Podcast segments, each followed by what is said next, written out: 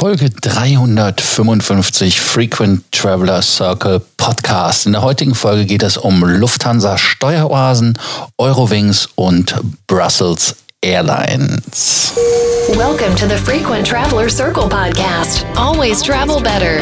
Put your seat into an upright position and fasten your seatbelt as your pilots Lars and Johannes are going to fly you through the world of miles, points, and status.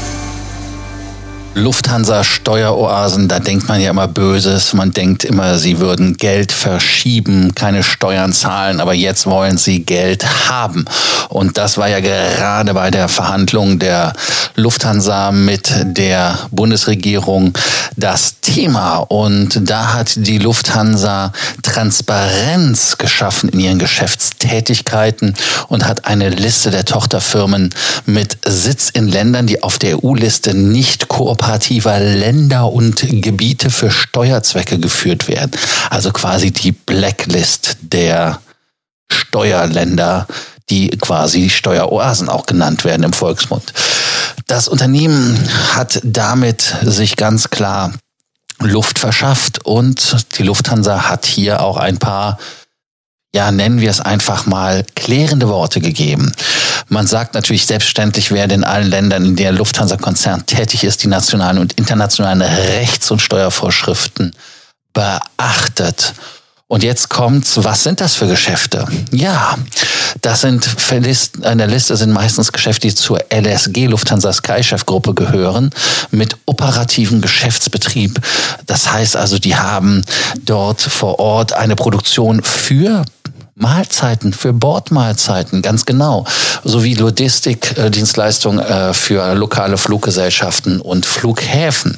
Da ist zum Beispiel eins die Arlington Service Limited und die Skychef de Panama. Sind beide in Panama.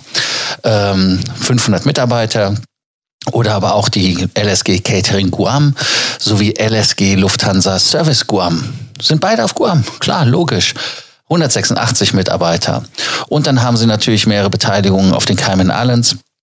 Und nun hat man bestätigt, dass man mit dem deutschen Staat über das Rettungspaket verhandelt. Demnach strebt der Bund immer noch eine 25 Prozent Beteiligung an, plus einer Stimme. Und neun Milliarden sind im Diskurs. Ja, ähm, ich finde das gar nicht so schlimm. Was denkt ihr? Also als ich Steueroasen gehört habe, habe ich gedacht, oh mein Gott.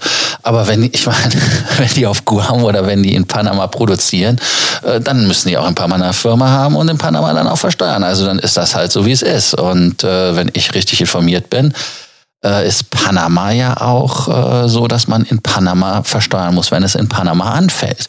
In Panama muss man nur nicht versteuern, wenn man in Panama Einkünfte erzielt, die außerhalb von Panama kommen. Also insofern ist das ja dann geklärt und ich denke, dann steht dem noch nichts im Wege. Ich weiß nicht, was ihr dazu denkt. Lasst es uns doch gerne wissen. Deshalb schon mal der Aufruf an euch jetzt bei Sorgen, Ängsten oder Nöten oder wie immer. Lasst es uns gerne wissen. Sprecht uns an. Wir helfen gerne bei mehr Meilen, mehr Punkten und mehr Status. Dann hatte ich noch angedroht Eurowings, ganz genau Eurowings. Da gibt es neue Routen, Neuigkeiten. Die Eurowings hat gesagt, man möchte im Mai auch schon anfangen und dann auch im Juli, dass man zahlreiche Strecken wieder anbieten kann. Da soll es ab Düsseldorf dann neunmal wöchentlich Hamburg, Berlin geben, siebenmal wöchentlich Mallorca, sechsmal wöchentlich Wien, Zürich und London.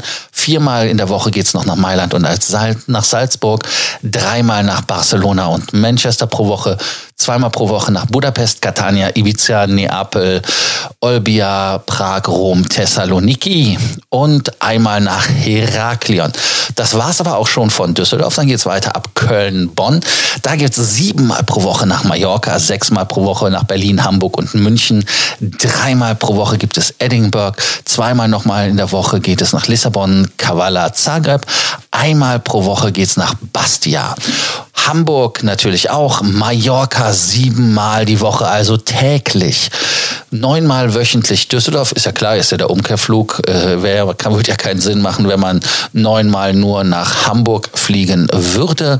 Dann natürlich logischerweise ähm, sechsmal wöchentlich Köln, Bonn und Stuttgart, viermal in der Woche nach Wien. Und ab München soll es auch sechsmal die Woche, logischerweise Köln, Bonn rückgeben, aber auch Mallorca. Also man sieht, dass Mallorca das beliebteste Reiseziel für die Kundschaft von der Eurowings ist. Also insofern schauen wir einfach mal. Und die Lufthansa sagt, man hätte über 30 attraktive Reiseziele und um 25 Prozent reduziert. Ja, dann gucken wir doch einfach mal, wie das da aussieht. Und ähm, ja, mal gucken. Also Eurowings, ja, was, lassen uns von euch überraschen.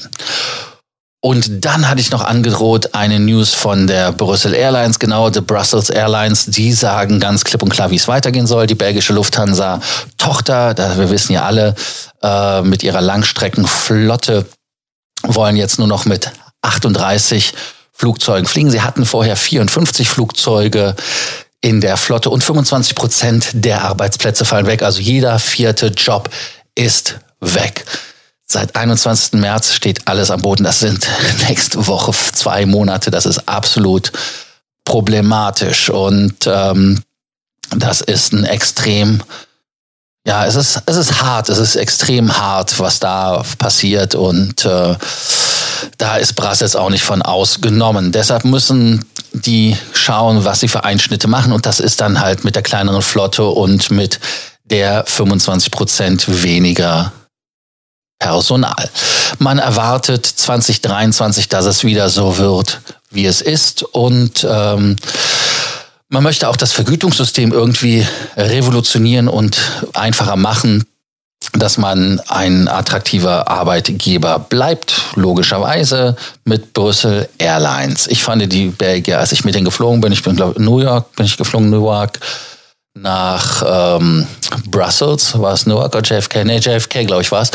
Auf jeden Fall, ich fand die absolut top. Der Service war okay, war super in der Business Class. Da gab es nichts zu meckern. Also insofern schauen wir einfach mal, was da passiert ist. Und ähm, Flugzeuge sind ja eingemottet worden und ähm, also hoffen wir, dass sie auch überleben. Was ist eure Meinung dazu, zu den anderen beiden Themen, auch zu dem ersten Thema logischerweise? Lasst es uns wissen. Und wie immer, ihr wisst ja, beim Frequent Traveler Circle gibt's am Ende was? Den Abonnierbefehl. Deshalb vergesst nicht, den Frequent Traveler Circle Podcast zu abonnieren, damit ihr auch keine Folge verpasst. Danke, bis dann. Thank you for listening to our podcast. Frequent Traveler Circle. Always travel better. And boost your miles, points, and status. Book your free consulting session now at www.ftcircle.com now.